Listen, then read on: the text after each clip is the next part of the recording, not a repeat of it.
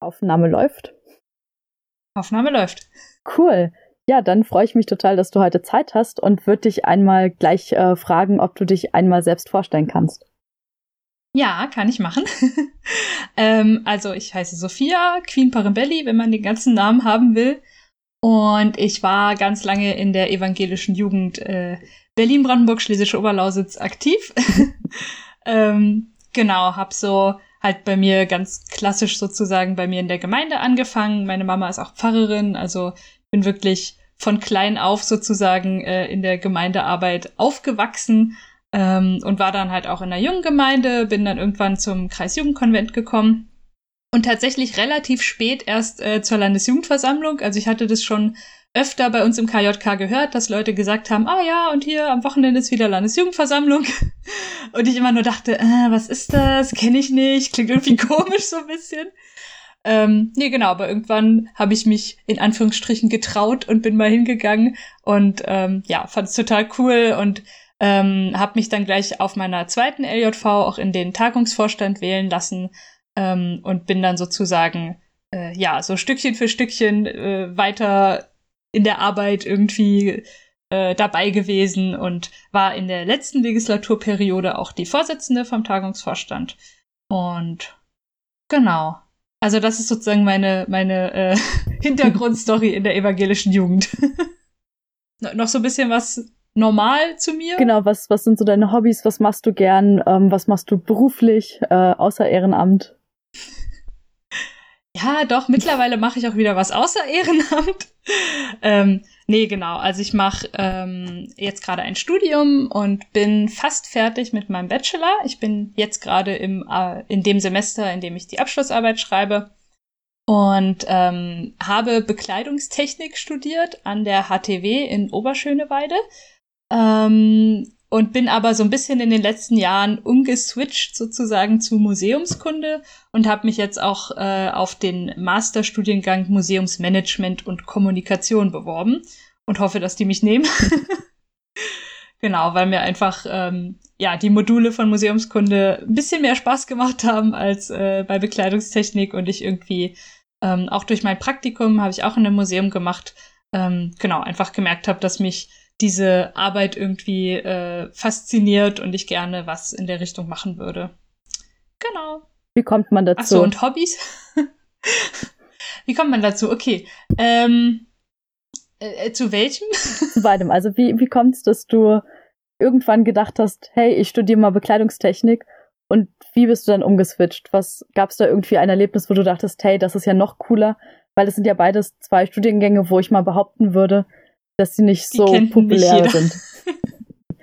ja, ähm, genau. Ich habe äh, 2013 Abi gemacht ähm, hier in Berlin und habe da überhaupt noch nicht gewusst, in welche Richtung ich will. Ähm, wusste nur, dass ich jetzt nicht direkt nach den Abi-Prüfungen weiter ins Studium will, wo man ja dann wieder irgendwie Klausuren schreibt und lernen muss und so weiter. Ähm, genau, deswegen war für mich klar, ich will irgendwie was Praktisches machen und habe dann ein FSJ gemacht, also ein freiwilliges soziales Jahr in einem Kindergarten. Und ähm, genau, habe in der Zeit so ein bisschen halt überlegt und habe so gedacht, okay, ich hatte Kunst als Leistungskurs und das hat mir immer voll Spaß gemacht. Ähm, wie wäre es denn, wenn ich mich an einer Kunsthochschule bewerbe? Und habe mich so ein bisschen äh, kundgetan, aber ehrlich gesagt auch nicht so richtig. Also ähm, ich war jetzt nicht bei irgendeinem krassen Mappenkurs oder so, sondern ich habe nur so ein bisschen recherchiert und dann so mehr oder weniger auf gut Glück halt eine Mappe gemacht, also eben Arbeiten gesammelt und auch extra nochmal äh, ein paar Sachen angefertigt und ähm, war dann äh, an der Kunsthochschule eben zum Aufnahmetag sozusagen dort und dann gibt man halt am Anfang seine Mappe ab, dann wartet man, ich weiß nicht, gefühlt fünf Stunden Ganz so schlimm war es vielleicht nicht, aber es war schon relativ lange. Ähm, und kriegt dann halt entweder gesagt, okay, äh, sie sind aussortiert so, ähm, oder man hat dann noch, ich glaube, zwei Tage insgesamt dann Aufnahmeprüfung, also wo man dann auch währenddessen noch ähm, Aufgaben kriegt, die man sozusagen direkt vor Ort dann machen muss. Äh, nee, und ich war direkt in der ersten Runde aussortiert. Okay. Ja, also es war in dem Moment auch echt äh, ein bisschen kacke, so. Also einfach ist halt kein schönes Gefühl, wenn man äh, ja halt so scheitert bei etwas, was man sich eben vorgenommen hatte. Und ich hatte auch zu dem Zeitpunkt noch nicht so richtig einen Plan B sozusagen, was ich dann stattdessen machen will. Ähm, hatte aber einen ziemlich coolen Job in der Zeit. Also ich habe ein Praktikum gemacht in einer Buchbinderei in Friedrichshagen und ähm, hatte da eine ganz nette Chefin und die meinte dann, ja, ähm, hier kann immer mal passieren, dass man eben irgendwie scheitert und wenn es jetzt, also wenn du sozusagen so gar keine Ahnung hast, dann geh doch mal zur Berufsberatung. Und dann war ich tatsächlich eben ganz normal sozusagen bei der Agentur für Arbeit, also beim Jobcenter und ähm, habe halt gefragt, ob die Ideen haben, was man eben so studieren kann, was man so machen kann. Genau, und die ähm, meinte dann halt, ja, also es gibt so einen Studiengang, der hat auch ein bisschen was sozusagen mit irgendwie Kunst zu tun, also oder so ein bisschen was Künstlerisches, aber eher so die technische Richtung. Und ich hatte, weil du vorhin noch nach meinen Hobbys gefragt hast, äh, ich habe auch sozusagen angegeben, dass ich ähm, eben super gerne nähe und äh, irgendwie halt gern mit Textilien irgendwie arbeite und sowas mache. Ähm, genau, und dann meinte die, ja, also hier der Studiengang, der ist auch mit Technik, also mit Textilien und Bekleidung und so, aber eben mehr so die technische Seite. Das heißt, da braucht man keine Aufnahmeprüfung ähm, und ähm, hat dann noch so vorsichtig gefragt, ja, wie sah es denn bei Ihnen mit Mathe aus in der Schule? Meinte so, ja, nee, war okay. Also war jetzt nicht mein super Lieblingsfach, aber war in Ordnung. Ähm, genau. Und das waren dann so ein bisschen die Kriterien und ich habe dann eigentlich nur noch kurz. Äh, achso, und sie hat natürlich gesagt, ähm, HTW, wunderschöner Campus, direkt an der Spree gelegen. Es gibt einen Strand auf dem Campus. Also es waren alles so pro, pro, pro Argumente. Ähm, genau, und dann ähm, MMMMM. Warte, Faden und so. Achso, ich musste dann noch ein anderes Praktikum machen, weil für den Studiengang ähm, war noch ein, ähm, ein Vorpraktikum nötig und das, was ich in der Buchbinderei gemacht habe, hatte halt nichts mit Textilien zu tun, deswegen zählte das sozusagen nicht. Ähm, genau, und dann habe ich noch drei Monate äh, Praktikum gemacht in einem Laden, wo wir Kinderkleidung und Babytragen genäht haben. Und da habe ich halt wirklich im Prinzip acht Stunden am Tag an der Nähmaschine gesessen und ähm, also so Babytragetücher, ich weiß nicht, ob du die mhm. kennst, die man sich eben so um den Körper wickelt. Das sind dann halt irgendwie fünf, sechs Meter Stoffbahn und einfach nur eine gerade Naht. Und wenn man das acht Stunden am Tag macht, dann lernt man auf jeden Fall äh, einigermaßen so, ja, halt gerade Nähte zu machen. Dafür war es auch nur gedacht, so dass man sozusagen so ein bisschen irgendwie ein Gefühl ähm, für die Nähmaschine kriegt. Ähm, genau, und dann habe ich ähm, tatsächlich am Tag der Immatrikulation, also da war halt so eine, eine Feier in der HTW, ähm, so ein bisschen mit Reden und herzlich willkommen und so weiter. Ähm, und dann äh, wurde man sozusagen von Leuten aus dem höheren Semester zur, ähm, zum Campus geführt, weil wir haben zwei Standorte und die Feier war an dem einen Standort und ich studiere aber am anderen. Das heißt, wir mussten dann ein bisschen mit der Straßenbahn fahren. Und die hatten halt alle so Schilder. Und dann äh, guckt man natürlich so, ah, okay, Informatik, nee, bin ich nicht. Ähm, und hab dann, bevor ich meinen sozusagen gefunden habe, Bekleidungstechnik, habe ich gesehen, Museumskunde. Und dachte so, okay, das klingt irgendwie auch voll cool. und also wirklich tatsächlich an diesem allerersten Tag habe ich das gesehen und dachte so, Mensch, das ist ja irgendwie auch interessant und hm, und habe aber sozusagen in dem Moment jetzt nicht, also ne, Anfang erstes Semester, ich dachte jetzt nicht sofort, ah ja, nee, finde ich besser, ich wechsle jetzt mal, sondern ich habe erstmal ähm, einfach meine Kurse gemacht. Ähm, Im ersten und zweiten Semester hatte ich auch einfach super viel mit den Kursen zu tun ähm, und war dann äh, sozusagen gut ausgelastet und habe aber so ein bisschen halt mal geguckt, ähm, auch wirklich auf der Seite von Museumskunde, was haben die so für Kurse und klingt es irgendwie interessant. Ähm, und hatte dann für mich entschieden, dass ich ab dem dritten Semester nicht mehr sozusagen versuche, in Regelstudienzeit zu bleiben, also nicht mehr alle Kurse auf, also die vorgesehen sind, mache, ähm, sondern eben erstmal nur die Hälfte, so und habe dann drittes, viertes, fünftes und sechstes ähm, quasi dann, ne, also alles so ein bisschen aufgesplittet sozusagen, ähm, genau und habe dann ähm, ich glaube in meinem fünften, ja genau. Also am Anfang habe ich sozusagen nur äh, die Hälfte der Kurse bei Bekleidungstechnik gemacht, plus ABO Ehrenamt. Das war auch schon genug Workload. ähm, und dann habe ich im fünften Semester halt zum ersten Mal einen Kurs von Museumskunde besucht. Kunst- und Kulturgeschichte. Das war eben auch so eine Kunstgeschichte, fand ich halt interessant. Ähm, genau, und habe einfach sofort gemerkt, dass mich das eigentlich äh, viel mehr anspricht und ich das viel interessanter finde und habe natürlich auch die Kommilitoninnen dann ausgefragt, so, ah, was habt ihr noch so für Kurse und was macht ihr da so? Und Genau, und bin dann, ähm, ja, war dann auch kurz tatsächlich an dem Punkt, dass ich dachte, okay, vielleicht wechsle ich noch mal. ähm, habe das aber mit aus also mit Professorinnen aus beiden Studiengängen äh, besprochen und die meinten beide, nee, nee, nee, sie sind jetzt schon so weit fortgeschritten sozusagen, machen Sie mal lieber äh, da den Bachelor und dann kann man für den Master immer noch gucken und genau, so habe ich das jetzt auch gemacht. Ich habe dann einfach ähm, insgesamt jetzt zweieinhalb Jahre oder drei Jahre oder so ähm, halt aus beiden Studiengängen Kurse belegt und genau, das war eigentlich auch, glaube ich, eine ganz gute Kombi. Ich hoffe, dass es jetzt reicht, um halt in den Master reinzukommen. Ähm, genau, aber es hat auf jeden Fall Spaß gemacht und ich habe einiges gelernt. Also ja, soweit. Mich würde interessieren, also du hast erzählt, du hast dich beworben und dann wurdest du gleich sozusagen im ersten äh, Durchlauf aussortiert. Hast du denn einen Tipp, wie man damit umgehen kann? Weil ich finde, so Situationen sind ja tatsächlich einfach als junger Mensch so total schlimm oft, auch wenn man das Gefühl ja. hat, so irgendwie, man ist mit der Schule fertig und man will ja dann irgendwie auch so durchstarten. Was macht man, wenn es dann beim ersten Mal nicht klappt? Ähm, ja, und wie, wie geht man so mit den negativen Gefühlen um, die man vielleicht vor allem auch hat, wenn man gar nicht weiß, was macht man denn jetzt eigentlich? Ja. Ähm, also mir hat da, wie gesagt, echt meine Chefin damals total geholfen. Ähm, die war auch einfach super äh, empathisch so, also hat total äh, konnte auch sozusagen sich gut in meine Lage versetzen, ähm, weil ich habe sie tatsächlich ähm, an dem Tag, wo dieses äh, Aufnahmeding war, ähm, habe ich sie halt angerufen und meinte, also als ich dann sozusagen in der S-Bahn auf dem Rückweg nach Hause war und meinte halt so, ja, ähm, nee, also ich wurde nicht genommen. Ähm, und äh, tatsächlich in meinem Kopf, ich war irgendwie so im, in Anführungsstrichen, im Arbeitsalltag. Ich meine, es war nur ein Praktikum, aber für mich war das halt wirklich Arbeit. Und ich war irgendwie so in dem Alltag drin, dass ich so, dass ich halt fragen wollte, ja, soll ich jetzt noch, also soll ich sozusagen jetzt noch zur Arbeit kommen, so?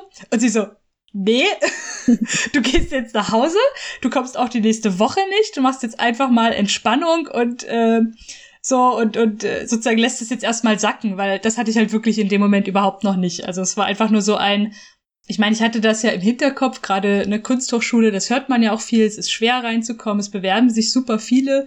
Ich habe das auch gesehen vor Ort, es waren einfach extrem viele Leute da. Ähm, und dann hat man ja schon so im Hinterkopf, okay, es ist halt eine relativ hohe Wahrscheinlichkeit, dass ich eben nicht schaffe. So. Ähm, genau, deswegen wäre vielleicht ein Tipp, dann sozusagen das einfach ja, versuchen irgendwie zu akzeptieren und ähm, aber auch nicht sozusagen jetzt irgendwie anfangen, so den Fehler bei sich selber zu suchen, weil es bringt dann eh nichts mehr in dem Moment. Also klar, wenn man super extrem dolle will, dann ähm, hat man ja immer die Chance, sich ein Jahr später nochmal zu bewerben.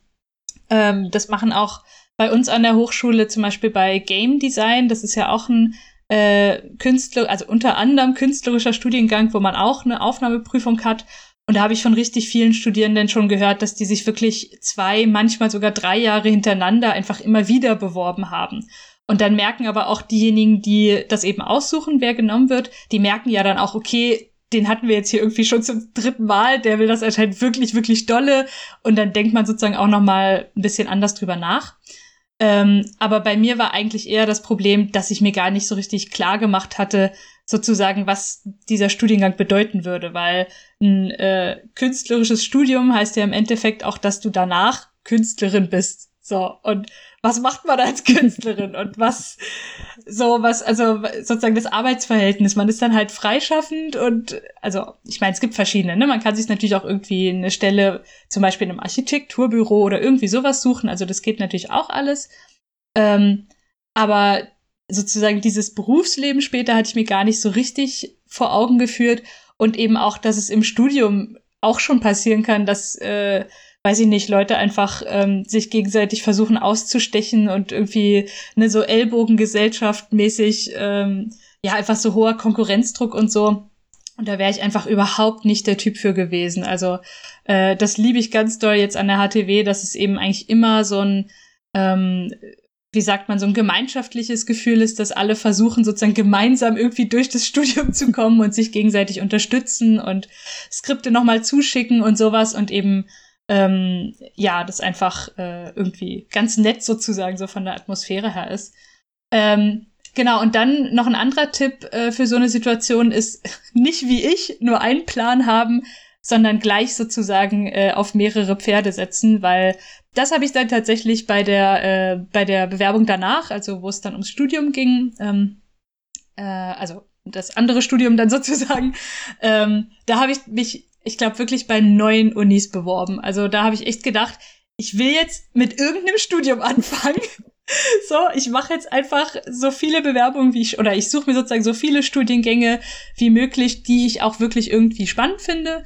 Also das waren dann halt so Sachen wie Kultur, Wissenschaft, äh, Literaturwissenschaft, irgendwie so verschiedene Sachen, wo ich so dachte, auch keine Ahnung, was es da wirklich ist, aber es klingt irgendwie interessant so, ich kann es mir vorstellen. Ähm, genau, und hatte aber im Hinterkopf eben, dass ich äh, sozusagen Bekleidungstechnik so Priorität eins hätte. Ähm, und ich glaube, ich hatte sogar ein oder zwei Zusagen bekommen vor der HTW. Ähm, und es war auch in so einem äh, Online-Bewerbungsding. Vielleicht kennen das einige Hochschulstart.de. Ähm, und da war halt dann so dieses, wenn Sie jetzt diese äh, Annahme äh, bestätigen, dann gehen sozusagen alle anderen Studiengänge weg. Und dann dachte ich so, nee, ich warte mal noch ein bisschen. Ich hoffe mal noch sozusagen, dass meine Priorität eins äh, mich auch noch nimmt. Genau, und dann, ja, hatte ich Glück oder keine Ahnung, äh, der liebe Gott hat's gemacht, dass ich dann da genommen wurde. Und ähm, genau, und hatte aber einfach eben trotzdem sozusagen diesen, diesen Backup-Plan, dass ich wusste, selbst wenn das jetzt nicht klappt, habe ich irgendwie acht andere Alternativen. Also irgendwas wird wohl bitte klappen. Ähm, ja, oder vielleicht eben sonst auch sowas wie äh, sich überlegen, was man denn vielleicht für eine Ausbildung machen wollen würde oder ähm, schon mal irgendeinen Nebenjob suchen, gerade auch wenn es finanziell sozusagen darum geht, dass man da auch irgendwie was hat. Ja, einfach so ein bisschen, ähm, ja, auf verschiedene Pferde setzen, wie man so schön sagt. ja, du hast ja erzählt, dass du ganz viel Ehrenamt äh, neben deinem Studium gemacht hast. Magst du ein bisschen erzählen, was hast du für die, also du hast ja schon mal angeschnitten sozusagen, was du alles äh, für die Elbe gemacht hast, aber vielleicht magst du mal erzählen, was von den Sachen, die du gemacht hast, für dich einfach am, am coolsten war? Boah. es dürfen natürlich 10.000 also, Dinge sein. Ja, natürlich. Also eigentlich war alles am coolsten. mm, also je nachdem, wie man das jetzt sozusagen definiert, wäre ja auch schon die die Arbeit in Anführungsstrichen in der Gemeinde ist ja auch schon irgendwie ehrenamtliche Arbeit, ne? Und ist also ist ja auch Teil der evangelischen Jugend. Ähm, insofern, ich habe ähm, ja auch mal Jugendreisen mitbegleitet. Ich habe auch mal vom CVJM Sommercamps äh, mitbegleitet. Das hat auch richtig, also es hat wirklich viel Spaß gemacht. Das kann ich allen Leuten empfehlen, ähm, die kein Geld wollen für die eine Woche Arbeit. Nee, aber es ist äh, und halt gern mit Kindern arbeiten und so. Es hat wirklich super viel Spaß gemacht, weil einfach ein Team aus äh, lauter Jugendlichen, also im Grunde lauter TeamerInnen ähm, und halt weiß ich nicht, zwei, drei Hauptamtliche oder so. Ähm, aber eben, also man war richtig sozusagen auch äh, Betreuungsperson für die Kinder und richtig Vertrauens- äh, und Ansprechperson. Ähm, und wir haben wirklich gemeinschaftlich im Team ein Programm entwickelt, also die, ähm, vielleicht kennt es, kennt es auch ein paar, die zuhören, die äh, Kids Camps in Mezzo. Ähm, die stehen auch immer unter einem Motto. Also wir hatten dann einmal Robin Hood und einmal Lucky Luke so als Themen sozusagen und haben uns dann auch in der Woche äh, richtig verkleidet und ja, uns eben, also zum Teil einfach nur sozusagen normale Bewegungsspiele und Parcours-Sachen und sowas und Workshops ausgedacht, ähm, aber zum Teil eben auch wirklich sozusagen äh, thematisch passend irgendwie. Ähm, genau, also das hat auf jeden Fall viel Spaß gemacht. Ähm, und dann, ähm, ja, eben im Kirchenkreis, also ne, super viele Projekte und Sachen und kann ich längst nicht mehr alles aufzählen. Ähm, und in der ABO waren es eben vor allem so die Landesjugendversammlungen, die ich ja auch dann als äh, Mitglied im Tagungsvorstand auch immer mit organisiert habe und ähm, teilweise sozusagen für einzelne Punkte, also sowas wie das Kennenlernspiel oder irgendeine Abendandacht oder so dann zuständig war. Ähm, genau, das hat mir auch immer super viel Spaß gemacht. Deswegen äh, habe ich das ja gemacht und deswegen wollte ich dann auch gerne die Vorsitzende vom Tagungsvorstand sein, um da eben auch noch mal ähm, sozusagen so ein bisschen die die übergeordnete Organisation zu machen. Ähm, also gerade auch äh, die Zeit hat super viel Spaß gemacht. Ähm, ja, ja, also ich könnte jetzt wie gesagt noch zig Sachen wahrscheinlich aufzählen, aber das fand ich eigentlich immer alles ähm, sehr schön. Was geht einem so durch den Kopf, wenn man sich zur Wahl stellen lässt und da wird man tatsächlich in so ein großes Amt gewählt. Hm. Ähm, das ist eine gute Frage. das war ja bei mir ganz lustig, weil ich äh, gar nicht da war bei der LJV, bei der ich gewählt wurde. das war ähm, ja relativ kurzfristig, dass ich äh, halt private Reisepläne nochmal verschoben haben. Ähm, und äh, ja, ich mich dann halt sozusagen entscheiden musste, fahre ich jetzt zu der Reise oder zur LJV oder irgendwie aus Frankreich für ein Wochenende zurück nach Deutschland und dann wieder nach Frankreich, was halt irgendwie, also das wäre total blöd gewesen. Ähm, nee, und dann, dann haben wir es ja sozusagen so gemacht, dass wir halt über äh, Threema kommuniziert haben und ich euch irgendwie so eine äh, so einen kleinen Vorstellungstext geschickt habe, den ihr dann vorgelesen habt. Wir hatten es auch noch mit einem Video versucht, aber das hat dann nicht schnell genug geladen, weil das WLAN nicht so gut war. ähm, nee, genau, und dann kam einfach irgendwann, also ich war so, pff, ja, ich bin jetzt hier in Frankreich im Urlaub, ist schön, ich freue mich ähm, über meinen Urlaub und ich freue mich natürlich auch, wenn ich gewählt werde, aber es war natürlich irgendwie halt ein bisschen surreal, weil ich ja gar nicht sozusagen vor Ort war und gar nicht die Gesichter gesehen habe äh, bei der Vorstellung und die Leute mich auch nichts fragen konnten. Also es war natürlich ähm, ein bisschen anders, als sozusagen eigentlich eine Wahl ablaufen sollte. Ähm, genau, ich habe dann eben nur so ein bisschen darauf äh, gehofft, dass mich ja doch auch viele schon kennen und äh, sozusagen irgendwie auch wussten, dass ich dafür kandidieren will. Ähm, ja, und dann habe ich, äh, ich weiß gerade gar nicht mehr, ob, ob Sarah mich dann angerufen hatte oder ob ihr mir eine Sprachnachricht geschickt habt oder irg irgendwie kam dann ein, ja, übrigens, du bist jetzt gewählt. Und dann war ich nur so, oh ja, cool, ich freue mich. Ähm, ich glaube, wir hatten dir eine Sprachnachricht geschickt und hatten dich gefragt, ob du die Wahl auch annimmst. Ja, stimmt, stimmt, genau. Ja. Nee, also es war einfach, ja, war ein schönes Gefühl natürlich. Ähm, aber tatsächlich war dann auch wieder so ein Moment, in dem Moment habe ich dann erst realisiert, okay, jetzt geht ein ganzes Stück Arbeit los. ja. Ja, ich glaube, bei mir war es ähnlich. Also, als ich für den Vorsitz gewählt wurde, ich habe halt gedacht, so ja, ich stelle mich halt auf, aber habe halt überhaupt nicht damit gerechnet, dass ich gewählt werde. Also mir war halt irgendwie klar, so ja, die Leute kennen mich irgendwie und ich bin ja auch aktiv ja. und ich habe total Lust drauf. Und habe aber gedacht, so, nee, also es steht ja noch eine andere Person zur Wahl. Ich glaube nicht, dass ich gewählt werde. Und dann wurde ich ja auch mit einer ziemlichen Mehrheit gewählt und es hat mich total überrascht so und in dem Moment war es auch so ein Gedanke von oh krass, mir vertrauen Leute gerade wirklich den Vorsitz an. Ja. Okay, krass, jetzt jetzt geht auf jeden Fall noch mal irgendwie so ein neues Stück in meinem Leben los. Ja. Und das wird jetzt richtig arbeitsreich tatsächlich. Ja, aber du machst das ja jetzt schon über eine Legislatur sehr gut.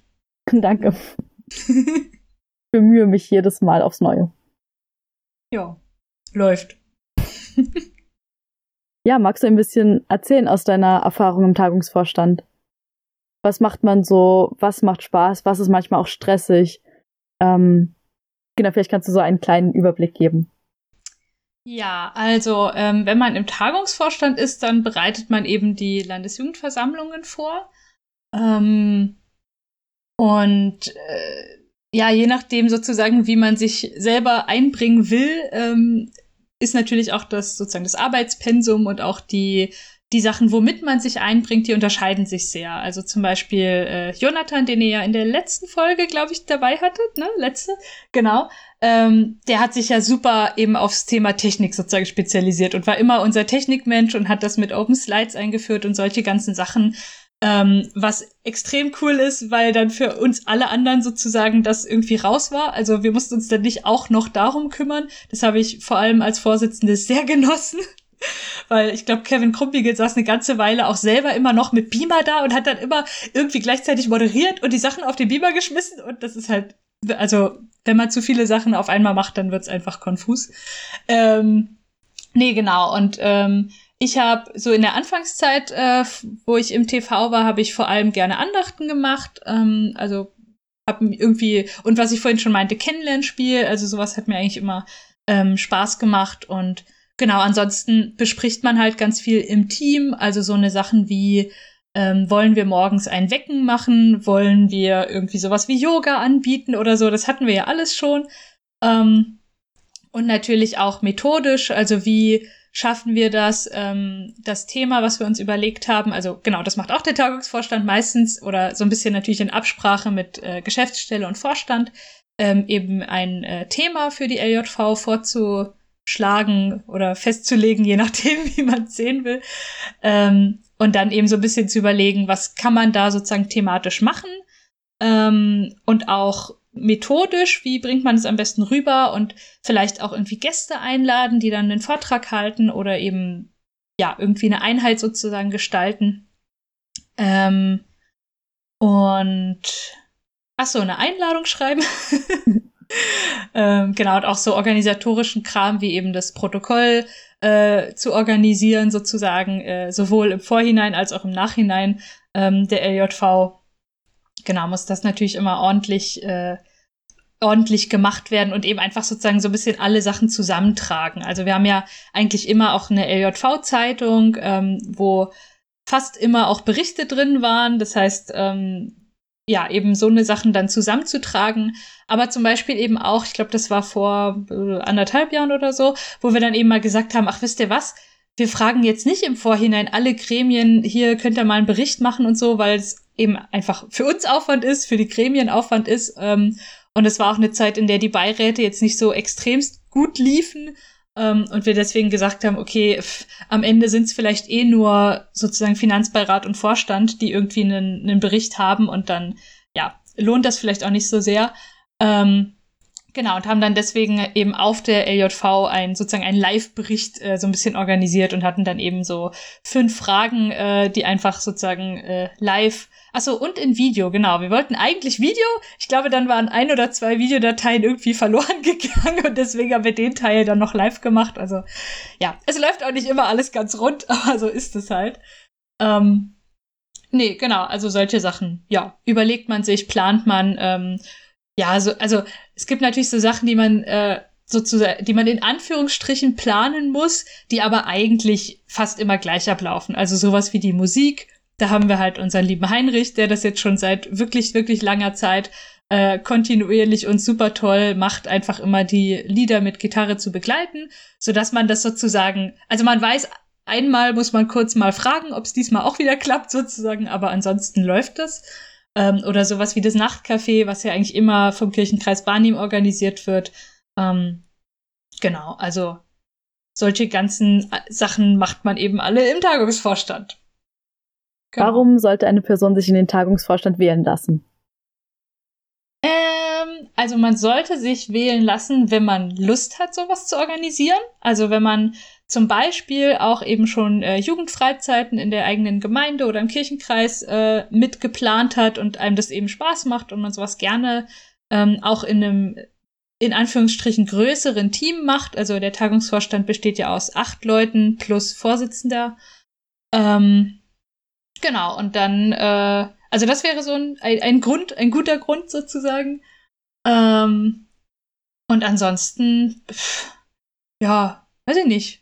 Wenn man, wenn man Spaß hat äh, und Lust hat, irgendwie was ähm, so ein bisschen auch äh, zu, sozusagen zu beeinflussen. Oder zum Beispiel auch, das hatte ich gerade noch nicht erwähnt, ähm, wenn man Lust hat, sich mal auszuprobieren im Moderieren, weil äh, Tagungsvorstand ist ja auch immer die Gruppe, die sozusagen dann vorne sitzt bei der Landesjugendversammlung und das Gespräch, äh, das Großgruppengespräch irgendwie leitet oder eben ähm, so eine Sachen wie äh, einzelne Leute aufrufen, die irgendwie einen Beitrag haben. Also wenn man Spaß hat äh, oder das eben auch wirklich einfach mal testen will, äh, ob es einem gefällt, äh, vor einer größeren Gruppe zu stehen und so ein bisschen was zu erzählen und eben zu moderieren, dann ist der Tagungsvorstand eine Gruppe, wo man das ähm, sozusagen auf einem ich sag mal, einem niedrigen Level von Stress sozusagen auch einfach mal probieren kann. Ne? Also es ist ja nicht gleich sowas wie irgendwie eine, eine Parteisitzung oder irgendwie sowas. Ich meine, klar, die, die Landesjugendversammlung ist unser höchstes und wichtigstes Gremium, aber es sind ja eigentlich alles nette Leute so. Und wenn, wenn dann eben mal was schief geht und man irgendwie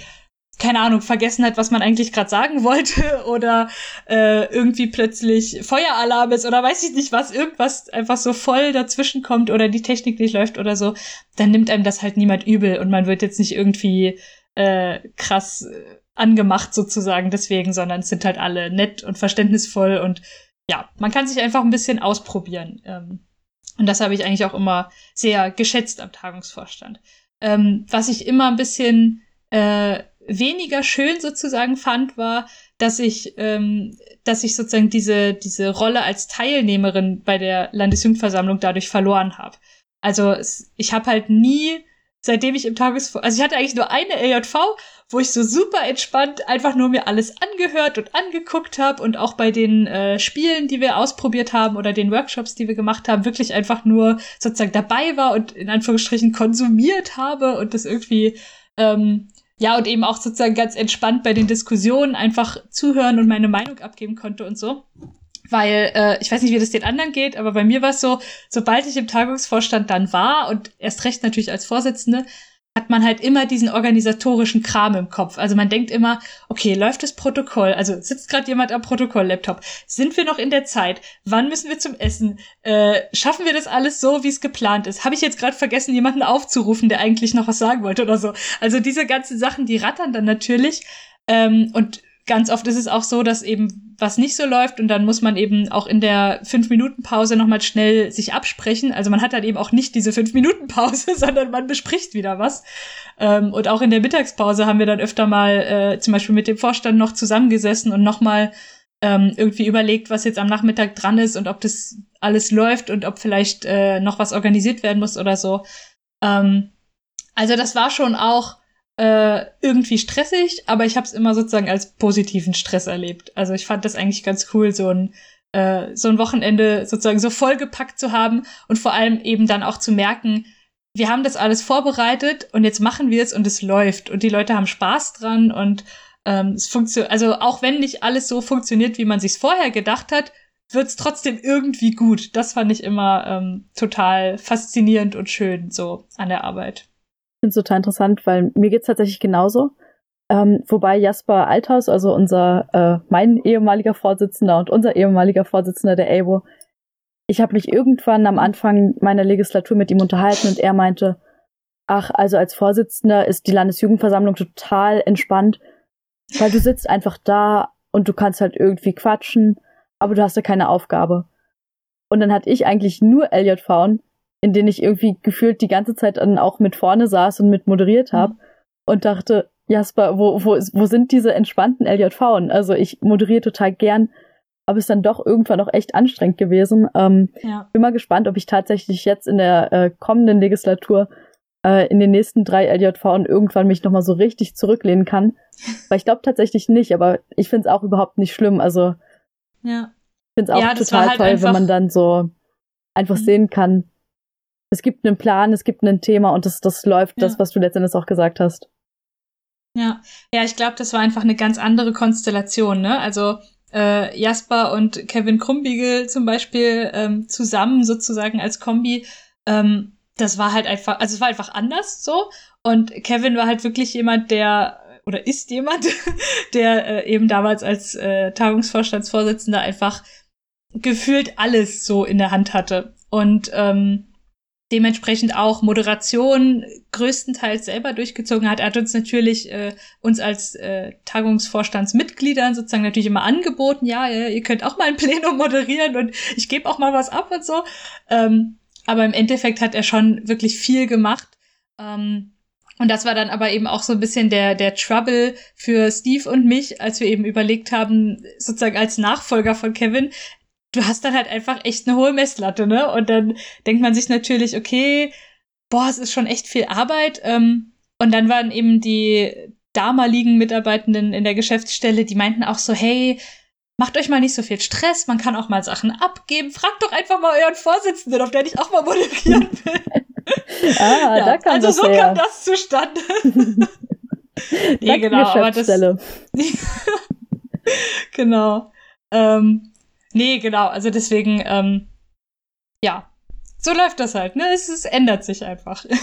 Mich würde total interessieren, also du hast ja jetzt von ganz, ganz tollen Erlebnissen erzählt.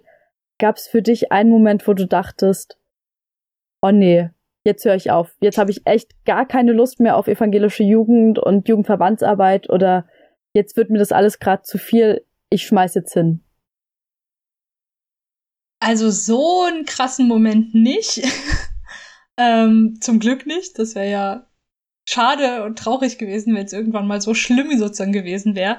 Ähm, nee, aber es gab schon, äh, also schon auch Momente, wo ich irgendwie mal irgendwie keine Lust mehr auf den ganzen Kram hatte, so, aber das waren dann entweder Momente, ähm, wo ich sozusagen zu Hause war und dann irgendwie über E-Mails oder über äh, die Threema-Gruppe irgendwelche Sachen besprochen wurden, wo ich so dachte, oh nee, ganz ehrlich, jetzt gerade kann ich mich da nicht mit beschäftigen, aber dann habe ich es auch einfach nicht gemacht. Ne, dann habe ich gesagt, okay, nö, heute ist kein Ebo-Tag, äh, ich kann sozusagen morgen wieder alle E-Mails beantworten und habe es dann einfach eben mal bleiben gelassen, was halt auch irgendwie okay ist. Ähm, Gerade auch wenn man das kommuniziert und sagt, hey Leute, heute habe ich einfach echt keine Zeit mehr dafür ihr müsst jetzt bitte damit leben, dass ihr erst morgen eine Antwort von mir kriegt oder vielleicht auch erst nächste Woche so. Ähm, ähm, genau. Und auf äh, Landesjugendversammlungen, so schön wie sie immer sind, gab es schon auch öfter mal Momente, wo ich einfach entweder wirklich einfach Kopfschmerzen bekommen habe, weil irgendwie keine Ahnung, dann auch so viel ist, ne? Du willst alles im Kopf haben und die Leute reden und es sind ja auch nicht immer alle leise während einer Diskussion und so. Also du hast dann auch so eine gewisse akustische, ähm, ja, so ein akustisches Grundrauschen irgendwie. ähm, wo ich dann teilweise wirklich ja einfach Kopfschmerzen hatte oder oder manchmal auch einfach nicht so genau wusste gerade so die äh, die erste LJV wo ich sozusagen Vorsitzende war und dementsprechend wirklich auch die sozusagen die Hauptverantwortung hatte gab es einfach zwischendurch mal Momente, wo ich so dachte, nee, ich habe einfach keinen Bock mehr. Ich will jetzt gerade nicht mehr auch noch darüber nachdenken müssen. Ähm, aber wir haben das eigentlich, äh, finde ich, immer sehr gut äh, irgendwie sozusagen dann abgefangen im Team, dass wir dann eben äh, abends nochmal rekapituliert haben und gefeedbackt haben und auch zwischendurch ich einfach dann eben auch mal gesagt habe, so, ey, kann sich bitte um diese Sache jetzt gerade jemand anders kümmern, weil ich habe einfach keinen Kopf mehr dafür. Und dann hat es aber auch jemand gemacht. So, und dann ähm, ja, dann kann man das sozusagen auch wieder aus dem Kopf löschen. Insofern, ähm, ja, habe ich schon, also die Arbeit in der EBO ist einfach, ähm, mir fehlt seit, seit wir angefangen haben zu reden, fällt mir dieses Wort, ich glaube, weiß nicht, kooperativ oder irgendwie so. Irgend sowas will ich sagen. Ähm, nee, also es ist einfach total wertschätzend und schön, dass man halt im Team äh, arbeiten kann und dass einen ähm, eigentlich auch immer alle unterstützen und ja, man sozusagen nie irgendwie krass alleine gelassen wird mit irgendwas. Ja, das würde ich auch unterstützen. Ich glaube, ich hatte auch nicht so richtig so einen Moment, wo ich dachte, so, jetzt schmeiße ich halt komplett. Ja. Aber ich glaube, es ist auch total normal, also wenn man so lange wie wir auch irgendwie für die Abo aktiv ist, ja. dass man dann auch Tiefpunkte hat und sich denkt so, oh, das ist gerade irgendwie alles anstrengend. Ich hatte tatsächlich so einen Punkt, weil ich tatsächlich erst ganz, ganz lange lernen musste, wie schreibt man eigentlich Protokolle. Und ich wirklich, ähm, also als Vorsitzender dafür verantwortlich bin, sozusagen, dass das Protokoll irgendwie äh, kontrolliert ja. wird und so. Und ich weiß, ich habe mein erstes Protokoll geschrieben bei einer Jugendkammer-Klausurtagung, die ich auch selbst moderiert habe. Und da ist das Protokollschreiben einfach komplett daneben gegangen. Mhm. Und ich habe dann, äh, ich glaube, zehn Stichpunkte zurückbekommen von der Geschäftsstelle, was mit dem Protokoll alles nicht in Ordnung ist. Und das hat sich dann aber tatsächlich auch so in den ersten anderthalb Jahren so richtig eingeschlichen irgendwie, dass ich gefühlt immer nur gehört habe, was an dem Protokoll nicht in Ordnung ist. Mhm. Und irgendwann hatte ich tatsächlich einen Moment, da habe ich wieder zu hören bekommen, nee, also so kann das Protokoll auf gar keinen Fall rausgehen. Und dann bin ich nach Hause gefahren und habe erstmal übelst angefangen zu heulen, weil irgendwie die Enttäuschung darüber, dass ich das irgendwie nach anderthalb Jahren immer noch nicht so ja. richtig gerafft habe, wie man ein Protokoll schreibt, so groß war. Und da war es dann aber auch total gut, genau für solche Momente dann im Vorstand halt nicht alleine zu sein, sondern ja. da dann halt auch wirklich mit Leuten drüber reden zu können und dann so ein Feedback zurückzubekommen von, hey, so schlimm ist das gar nicht, wenn da jetzt das Protokoll nicht zu, zu 100 Prozent stimmt. Klar ist es wichtig irgendwie, dass es das Protokoll gibt, aber mir da auch einfach ganz viel Stress genommen wurde. Ja, ja, auf jeden Fall. Ja, Protokolle sind echt so ein Thema für sich.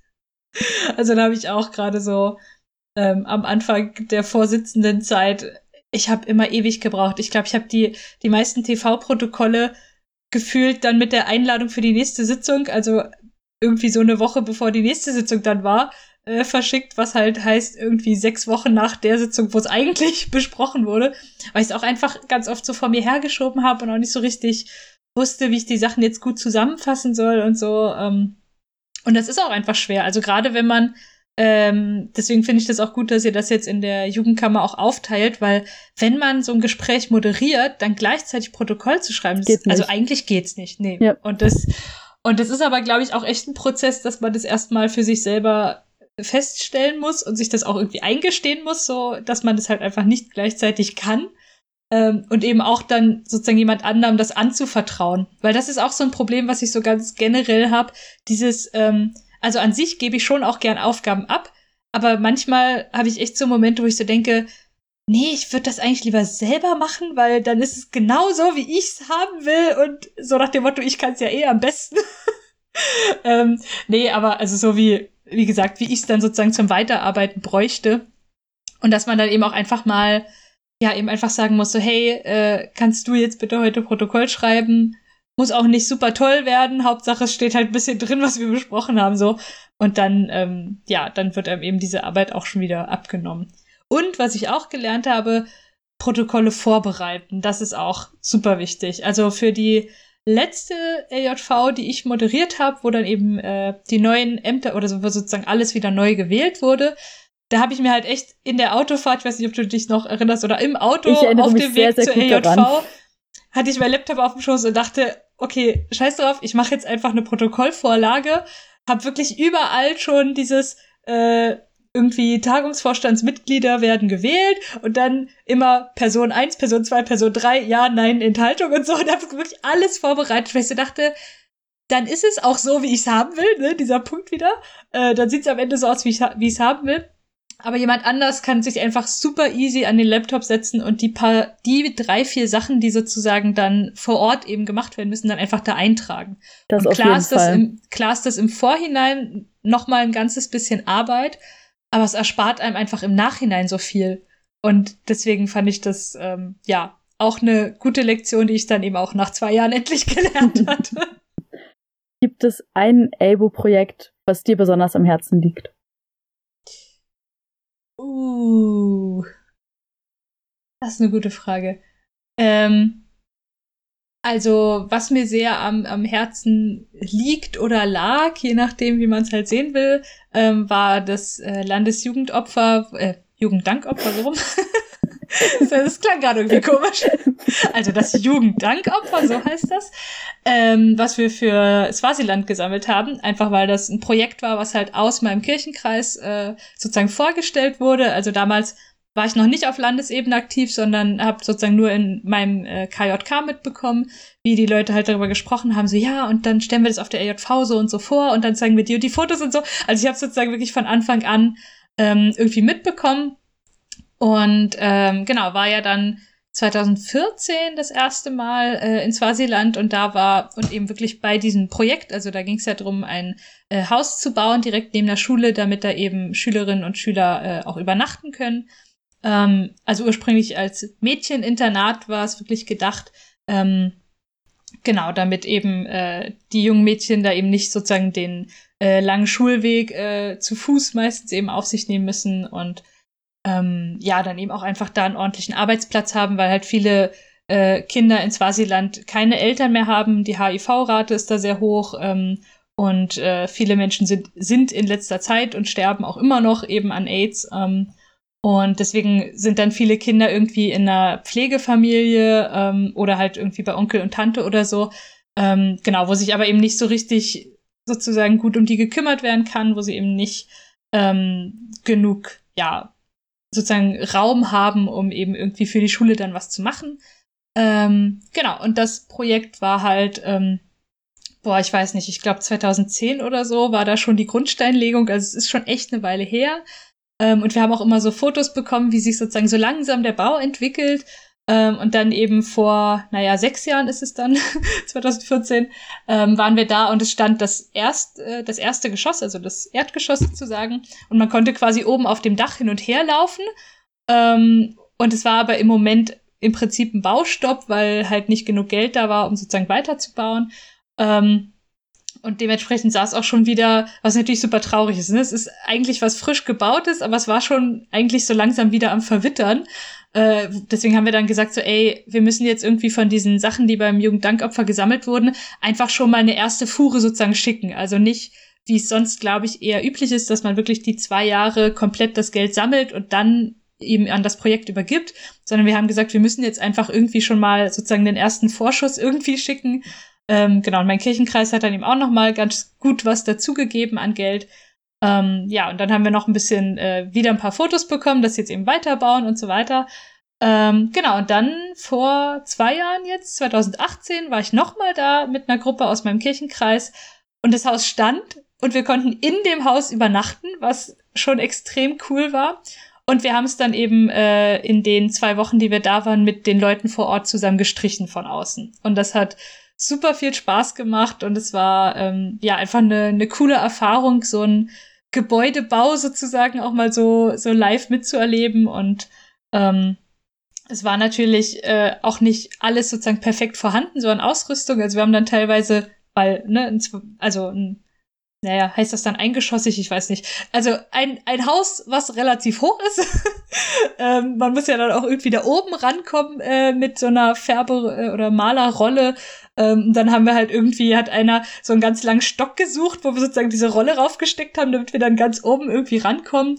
Und am äh, dritten Tag, an dem wir gearbeitet haben, wurde dann noch so ein Gerüst äh, von irgendwem, der halt zu Hause ein Gerüst rumstehen hatte, so noch rangekarrt. Also es war echt so ein ähm, also es war auch so cool, irgendwie zu sehen, wie, wie die Leute vor Ort ähm, eben auch da in diesem kirchlichen Zusammenhang sozusagen sich eben auch gegenseitig helfen und eben der eine sagt, hey, ich kenne da jemanden, der ist, äh, ich weiß jetzt nicht, ich glaube, der hatte irgendeine Baufirma oder so, wo dann eben diese Gerüstteile herkamen und ähm, deswegen so dieses Jahr, wir helfen uns gegenseitig und wir machen das jetzt, ähm, damit dieses Haus dann eben irgendwie fertig wird und ähm, ja, dann eben auch von der, von dem Kirchenkreis auch genutzt werden kann.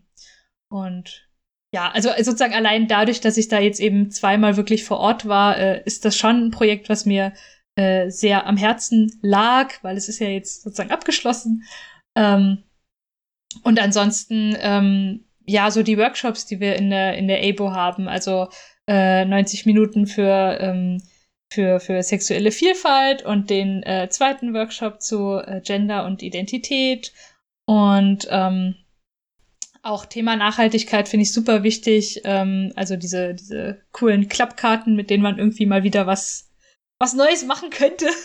also so Thema eben Nachhaltigkeit und ähm, Plastikvermeidung, was ich ja auch relativ äh, viel sozusagen äh, mit begleitet habe irgendwie. Ähm, genau. Also das, das sind so die Themen, die mir jetzt spontan äh, am meisten in den Kopf kommen. Ich hänge tatsächlich gedanklich noch beim Jugenddank, beim Jugenddankopferfest. Mhm. Ähm, weil für mich war es tatsächlich so, dass ich auch vor zwei Jahren ähm, in Israel war und da sozusagen das äh, nächste Jugenddankopfer mitbekommen habe. Und ich trinke mal ganz kurz was. Mhm. Ja, ich auch schon immer. Es ist heute sehr warm. Ja, ich glaube, in meinem Zimmer sind gerade äh, 35 Grad. Ähm, oh. Und wenn ich aber das Fenster aufmache, dann äh, hört ja, ja, dann man entweder man den Nachbarn, mhm. der gerade Gartenarbeit macht, oder den Hund äh, von gegenüber. Deswegen ähm, muss das immer ohne ja. gehen. Ja. Ähm, genau, ich war vor zwei Jahren in Israel und da ähm, habe ich das äh, letzte Jugenddankopfer noch mitbekommen. Ähm, mhm. In New Dawn in the Negev, also ein Projekt, was junge Beduinen unterstützt ähm, und den durch Workshops, durch äh, kleine äh, Schulungen, Workshops und so, ähm, die dazu ermutigt, sich wirklich einzubringen mit dem, was sie ausmacht, mit dem, woran sie glauben, was, was für sie wichtig ist sozusagen und wirklich auch ihre Zukunft in der Stadt äh, auch zu gestalten. Und das war total cool, weil wir ja. ähm, einen Workshop gemacht haben, damals vom deutsch-israelischen Jugendaustausch, ähm, ja, wo ich mit dabei war und das total interessant war, weil wir uns über Lebensräume und Lebensträume unterhalten haben und ja, das eine total spannende Erfahrung war, wie, wie unterschiedlich das einfach auch sein kann. Also, mhm. dass für, für viele von uns das sozusagen nicht neu war, dass wir im Ausland waren und dass aber uns erzählt wurde, dass es für einige tatsächlich das erste Mal ist, dass tatsächlich Leute einfach nicht ihre Sprache sprechen. Mhm. Und ja, da so auf unterschiedliche Lebensrealitäten auch zu treffen und zu hören, was wollen die Jugendlichen eigentlich, woran glauben sie, was ist ihnen wichtig? Und dann aber auch wieder festzustellen, so unterschiedlich ist das irgendwie gar nicht von dem, was, was wir irgendwie wollen oder was wir uns wünschen. Und ähm, ja, das waren auf jeden Fall ganz, ganz spannende Erfahrungen. Das war jetzt nicht lange. Ich glaube, wir waren vier, fünf Stunden da, aber trotzdem einfach auch zu sehen, ja, wie, wie verwurzelt die Jugendlichen auch in diesem Projekt sind. Ja. Also, dass der Raum wirklich voll war mit, ich glaube, 20 Jugendlichen, die, die uns alle ganz viel erzählt haben von dem Projekt, was sie so machen. Ähm, auch das Thema Medienkompetenzen zum Beispiel. Ähm, da hatte die eine erzählt, dass sie da, ich würde es nicht einen Workshop äh, gemacht hat, nennen, aber dass sie sozusagen da einfach auch so eine Art Schulung bekommen hat mhm. und was, was das für sie bedeutet und wie, wie sie da auch an Verantwortung rangeführt wird, dass sie ähm, bestimmte Teile dann auch selbst übernommen hat und so. Und ich finde das total schön, einfach zu sehen, wie, wie Projekte, die von Jugendlichen unterstützt werden, dann auch wirklich so im Kleinen irgendwie die Welt verändern können. Das begeistert mich immer total ja, an dem Jugenddankopfer. Ja, Sophia, warst du bei einem Kirchentag mal mit dabei? Ja, da habe ich auch gerade dran gedacht, so weil ich so ein bisschen überlegt habe, so von wegen, ah ja, Projekte und so. Ähm, also ich war tatsächlich schon als äh, Kind oder dann jüngere Jugendliche sozusagen ganz oft mit meiner Mama zusammen äh, beim Kirchentag. Ähm, war aber nie irgendwie, also in der, in den Jahren sozusagen jetzt nie groß irgendwie beim Zentrum Jugend oder so, sondern bin eigentlich immer mit meiner Mama zusammen dann ähm, die sich sehr für äh, jüdisch-christlichen Dialog interessiert und war dann meistens bei solchen Veranstaltungen ähm, und auch ganz viel Musik, äh, also musikalische Sachen und sowas. Ähm, und ich habe gerade überlegt, also auf jeden Fall sehr im Gedächtnis geblieben ist mir der Kirchentag äh, hier in Berlin 2017. Ähm, ich weiß gerade gar nicht, ob ich noch woanders äh, dann mit der EBO irgendwie mitgemacht habe. Ich glaube nicht. Ich glaube, das waren dann alles äh, Landesjugendcamps, die mir sonst jetzt noch so im Kopf herumschwirren. Warst du nicht in ähm, Wittenberg mit dabei? Na, das war ja, das war ja sozusagen der gleiche, ne? Ach nee, du meinst, du meinst den, ähm, also das war das gleiche Jahr, weil 2017 und da war ja der Kirchentag in Berlin und irgendwie, es gab noch dieses Kirchentag auf dem Weg, wo sozusagen so verschiedene Stationen waren. Ähm, und dann war ja in Wittenberg noch im Sommer dieses ähm, äh, Young Point Reformation. Stimmt, das stimmt, das war Young Point Reformation. Hm. Genau, da war ich auch dabei, ja. Und das waren, also es waren beides. Also 2017 war wirklich, was Ebo angeht, ein richtig, richtig das cooles Jahr. Jahr. Voll, ey. Ähm, nee, war wirklich der, der Kirchentag ähm, war super. Ähm, siehst du, jetzt fällt mir gerade erst ein, das war der Kirchentag, wo ich äh, mit Johanna und Oskar zusammen im Tempodrom äh, eine Veranstaltung moderiert habe. Also es war auch äh, krass, weil es war echt eine, eine große Herausforderung. So, weil ich meine, da passen, ich weiß nicht, wie viele wirklich reinpassen, aber ich glaube, es waren dann 3000 Leute da. So. ähm, genau, und wir haben halt Herrn äh, Bedford Strom, den äh, EKD-Ratsvorsitzenden, interviewt und seinen Sohn. Ähm, die hatten nämlich zusammen schon ein paar Jahre vorher äh, ein Buch geschrieben, eben zum Thema Glaube und äh, natürlich als Vater und Sohn auch so ein bisschen, wie spricht man in der Familie darüber und sowas. Ähm, und genau, also das war eine, eine super spannende Erfahrung irgendwie. Ähm, dann einfach eben das Zentrum Jugend, wo ich jetzt nicht super viel ansonsten sozusagen mitgemacht habe, äh, inhaltlich irgendwie, aber da bin ich wirklich super gerne ähm, einfach rumgelaufen und habe mir die ganzen Stationen angeguckt. Ähm, sehr cool fand ich die Bar auf der Gerüstkirche. Also, dass es da diese, sozusagen diese zweite Ebene oben gab, äh, wo man dann eben auch ein bisschen entspannen konnte und Cocktails trinken und sowas. Das war ziemlich cool. Und ich glaube, ich habe noch äh, ein oder zwei Workshops äh, zusammen mit Silke und bestimmt noch irgendwelchen anderen Jugendlichen, ähm, genau, zusammen gehalten. Ähm, und das war auch, äh, ja, ziemlich cool. Ähm, und ansonsten war ich da auch bei vielen Konzerten ähm, und auch bei der Nacht der Lichter, die dann in Wittenberg auf der Wiese war, was auch richtig schön war. Also ich habe dann nicht dort übernachtet, das ging ja auch, dass man da übernachtet und dann quasi am äh, Sonntagmorgen von Posaunen geweckt wird und dann äh, und dann irgendwie da der der Abschlussgottesdienst war. Das habe ich mir nicht gegeben, aber nee, aber die äh, Nacht der Lichter dann am an dem Abend, also das TC-Gebet, das war auch sehr sehr schön. Ähm, genau überhaupt, das habe ich noch gar nicht so richtig erwähnt. Ähm, die evangelische Jugend unterstützt ja auch immer oder sozusagen ist immer Kooperationspartnerin äh, bei der Nacht der Lichter. Ähm, genau, und da bin ich jetzt auch schon seit ein paar Jahren äh, im, im Vorbereitungsteam und helfe immer so ein bisschen mit, äh, das sozusagen vorzubereiten, das Gebet und singen schon seit 2012, glaube ich, äh, im Chor mit bei der Nacht der Lichter. das ist auch Krass. super, super schön jedes Jahr. Also wer noch nie da war, kommt auf jeden Fall. Naja, dieses Jahr ist schwierig. wir überlegen gerade. Fragen, wie ist das mit Corona? Ja, wir, wir sind gerade sehr dabei, ähm, eine digitale Nacht der Lichter zu planen ähm, und da eben so eine, eine Alternative irgendwie zu schaffen. Ich meine, wenn irgendwie alles anders kommt, als man denkt und wir plötzlich uns wieder alle treffen dürfen und zusammen singen dürfen, wunderbar, dann machen wir sozusagen die normale, äh, normales Gebet, aber wahrscheinlich wird es auf eine digitale Variante hinauslaufen. Ähm, ja, und da sind wir gerade noch in der Planung. ich finde es total interessant, dass du erzählt hast, dass deine Mutter am christlich-jüdischen Dialog total interessiert ist. Kannst du da ein bisschen was erzählen? Also hast du vielleicht auch äh, Aktivitäten mitbekommen, Gespräche mitbekommen ähm, oder auch so Impulse, die vielleicht deiner Mutter total wichtig sind im äh, jüdisch-christlichen Dialog? Ähm, also, ich habe ja vorhin schon so im Nebensatz erwähnt, meine Mama ist Pfarrerin, das heißt, sie hat Theologie studiert ähm, und hat schon äh, in irgendeiner Semesterarbeit, ich äh, will jetzt nichts Falsches sagen. Es war nicht ihre Abschlussarbeit, aber glaube ich zumindest. ähm, nee, genau, aber in irgendeiner Arbeit im Studium ähm, hat sie schon mal sehr intensiv geforscht äh, zu den äh, zur jüdischen Gemeinde in Naumburg. Also sie hat da in, äh, in Sachsen-Anhalt studiert.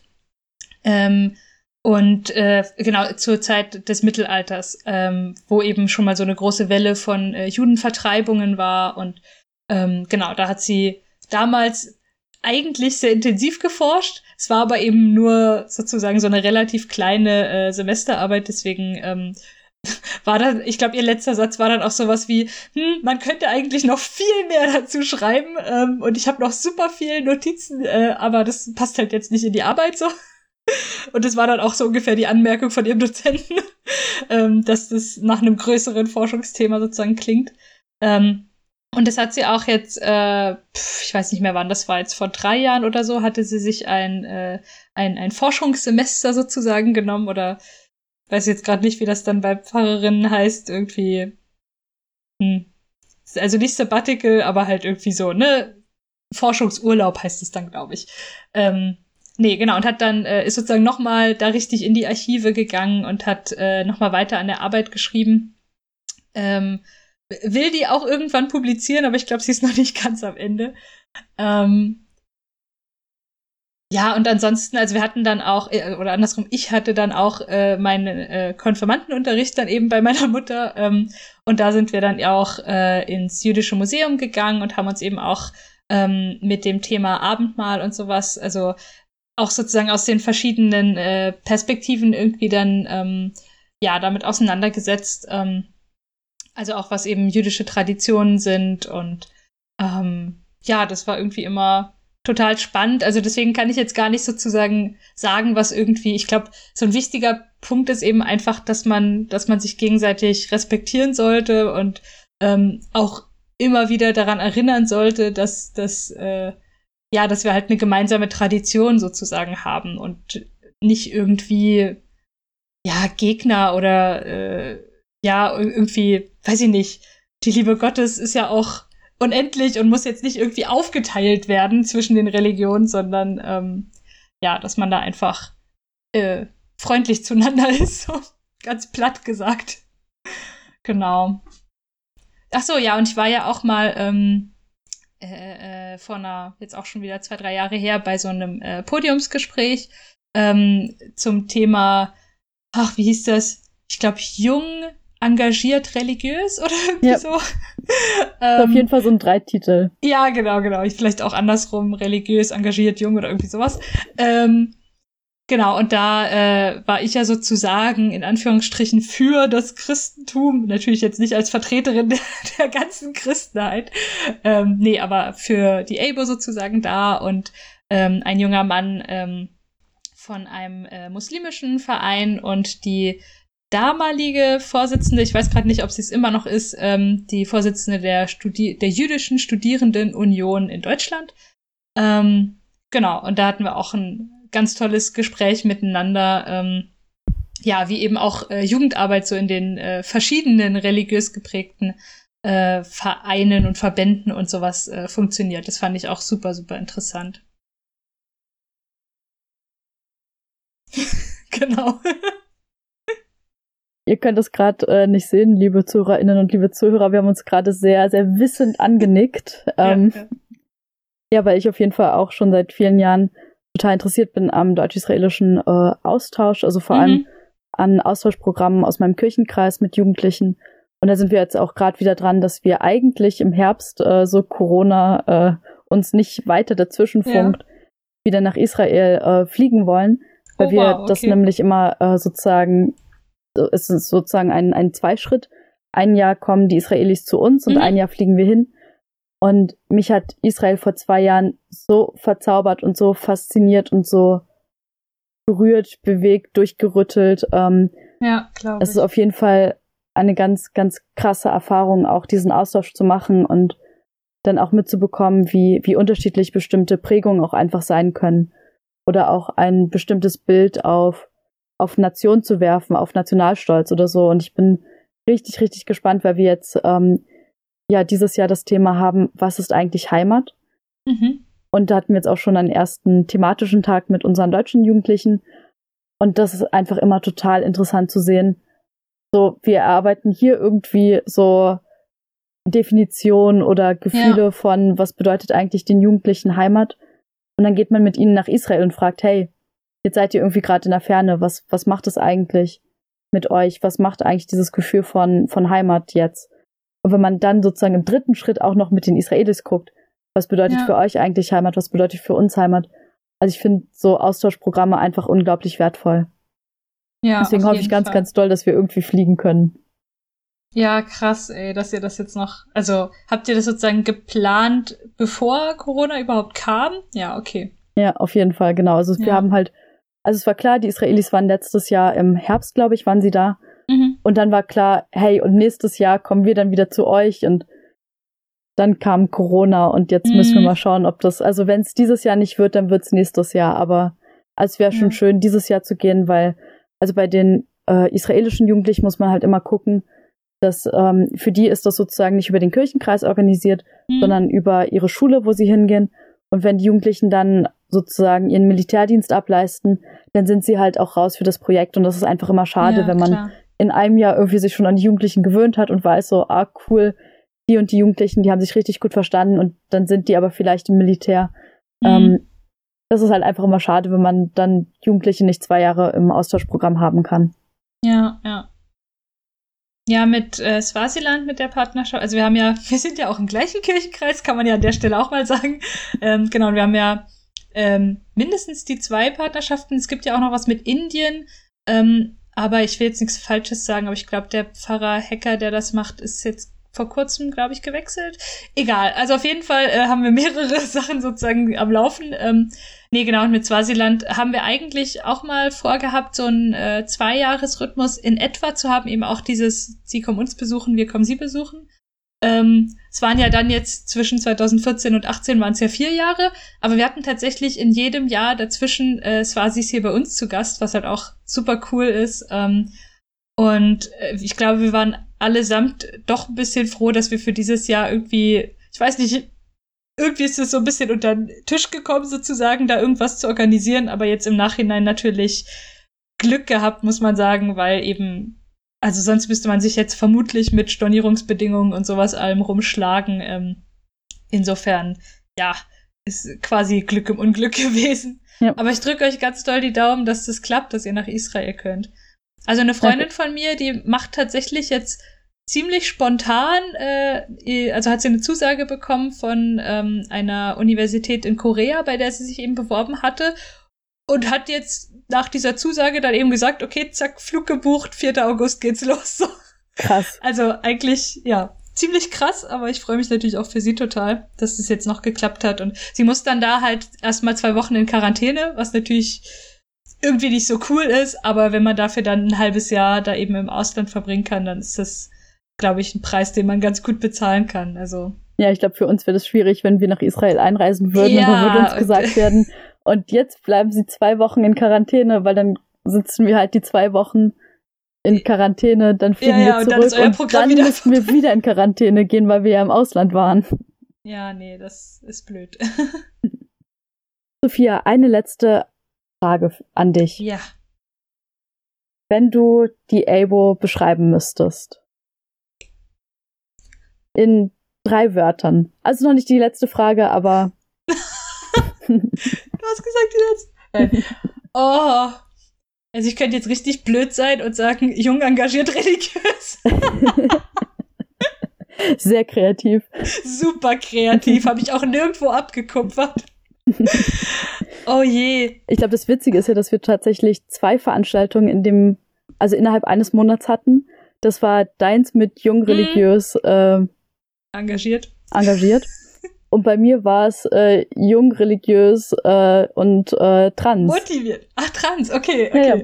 Das war ein Interview, ja. was ich gegeben habe, ich glaube, für den Deutschlandfunk oder so, mhm. irgendein Radiosender, der ja, mich eingeladen hat. Und die RBB. hatten auf jeden Fall auch diesen, diesen Dreifachtitel, der sich danach auch irgendwie genau. voll durchgesetzt hat. Ja, war wahrscheinlich ein Trend. Ähm, Oh, ich, ich meine, ich ahne ja immer schon bei, bei so Sachen, dass, dass diese Drei-Wörter-Frage kommt, aber ich bin jedes Mal voll überfordert. Na, dann formuliere ich die Frage um. Wenn die Elbo etwas zu essen wäre, was wäre die Elbo? Hm. Ist fast noch schlimmer. mehrere Sachen. Also die Elbo könnte eine, könnte eine Halloumi-Tasche sein. weil, das, weil das unser Go-To-Essen ist, wenn wir AKD, also im AKD Sitzungen haben, weil da eben äh, ein Laden in der Nähe ist, wo man richtig gut Halloumi und Falafeltaschen und Shawarma und sowas alles sich holen kann. Ähm, und ich wirklich in meiner Zeit als Tagungsvorstandsmitglied sehr viele Halloumi-Taschen hatte. ähm, die Ebo könnte aber auch ein, ein äh, getoastetes Sandwich sein, weil das so der Klassiker auf der Landesjugendversammlung ist. Ja, oder wenn man es jetzt so ein bisschen philosophisch betrachten will, ein Obstsalat, wo ganz verschiedene Sachen drin sind und zusammen ergibt es ein großes, also ne, du kennst das Beispiel. ja, nee, ach, die, die Evo ist cool. Also mindestens dieses eine Wort fällt mir ein. ähm, nee, ist wirklich so. Also Abo macht Spaß, Abo ist cool. Ähm, Jetzt brauchst jo. du noch was Drittes. Ja, fr frisch, frech und völlig absurd. Passt auch. Cool, danke für das Interview. Sehr gerne.